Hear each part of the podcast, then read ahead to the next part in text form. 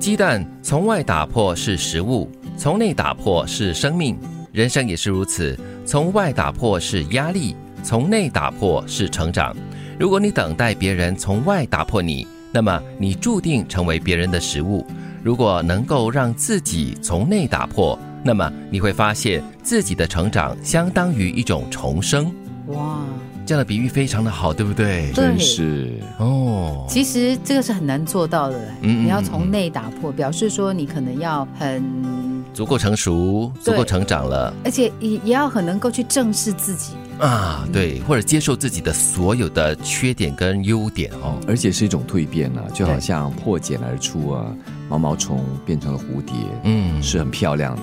是这样子的比喻呢，我们从来没有想过哈。但是他这样子一说了过后，哎，真的还蛮有道理的。你看鸡蛋哈，我们从外打破就是食物了嘛，你放进煎锅里面了，就是一道美味的食物。你要生的也可以，半生熟的也可以，要全熟的也可以各种各样的处理。你要煎的、蒸的都可以。就是 被人打破，还是你自己打破自己？呃，我选择自己打破自己了，当然是这样子了。那自己打破自己，从内打破的话，就是新生命的诞生嘛，小鸡孵化了嘛。嗯。但是人在生活中呢，难免会有一些。坏人哈会希望可以打破你了，从外啊敲敲打打这样子，就是你自己本身的定力哈跟专注力要足够才可以哈。嗯，这个时候这个蛋壳要特别的坚硬，要做一个打不破的鸡蛋。对，一杯水再烫也不要轻易松手，因为松手的那一刻，你失去的不只是水，还有杯子。一段路再难走也不要轻易放弃，因为放弃的那一刻，你失去的不只是路。还有沿途的风景，一份事业再难也不要轻易放手，因为放手的那一刻，失去的不只是事业，还有梦想。不忘初心，方得始终。又是一句说起来容易做起来很难的嗯，是。你看烫手的时候，你的直觉反应就是松手、松开。对对对，所以那刻可能就是没有想到那么多嘛，就是一个很自然的一个反应。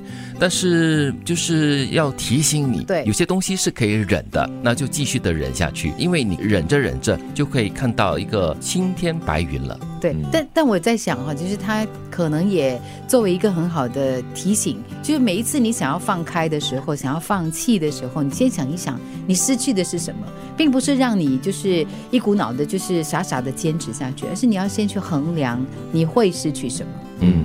这里说啊，你放弃放手也好呀，或者是放弃事业也好，不单只是损失一样，而是损失多样。嗯，英文有一句话叫做 collateral damage，附带损害。嗯，你不单只是失去了一样哦，对，失去了还有其他的，比方说你放弃了一段路的话，你就失去了那个美景，或者是沿途的好风光。嗯，对。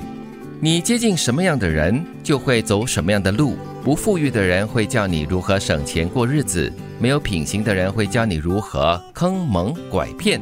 赌徒只会催你玩牌，酒肉朋友只会跟你一起使坏，而成功的人只会教你如何取得成功。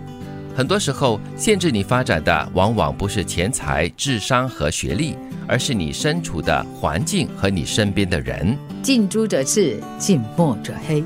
小的时候老师教的这堂课，嗯。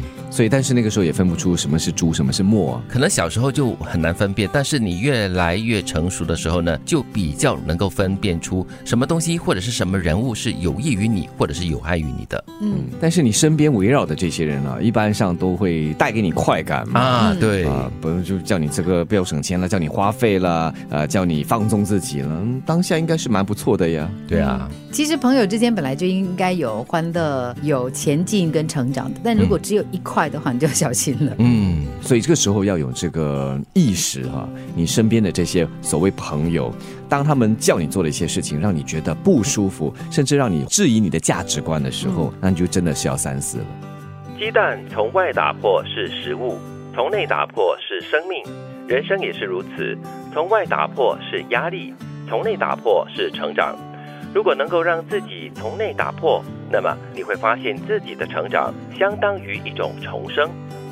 一段路再难走，也不要轻易放弃，因为放弃的那一刻，你失去的不只是路，还有沿途的风景。不忘初心，方得始终。你接近什么样的人，就会走什么样的路。很多时候，限制你发展的，往往不是钱财、智商和学历，而是你身处的环境和你身边的人。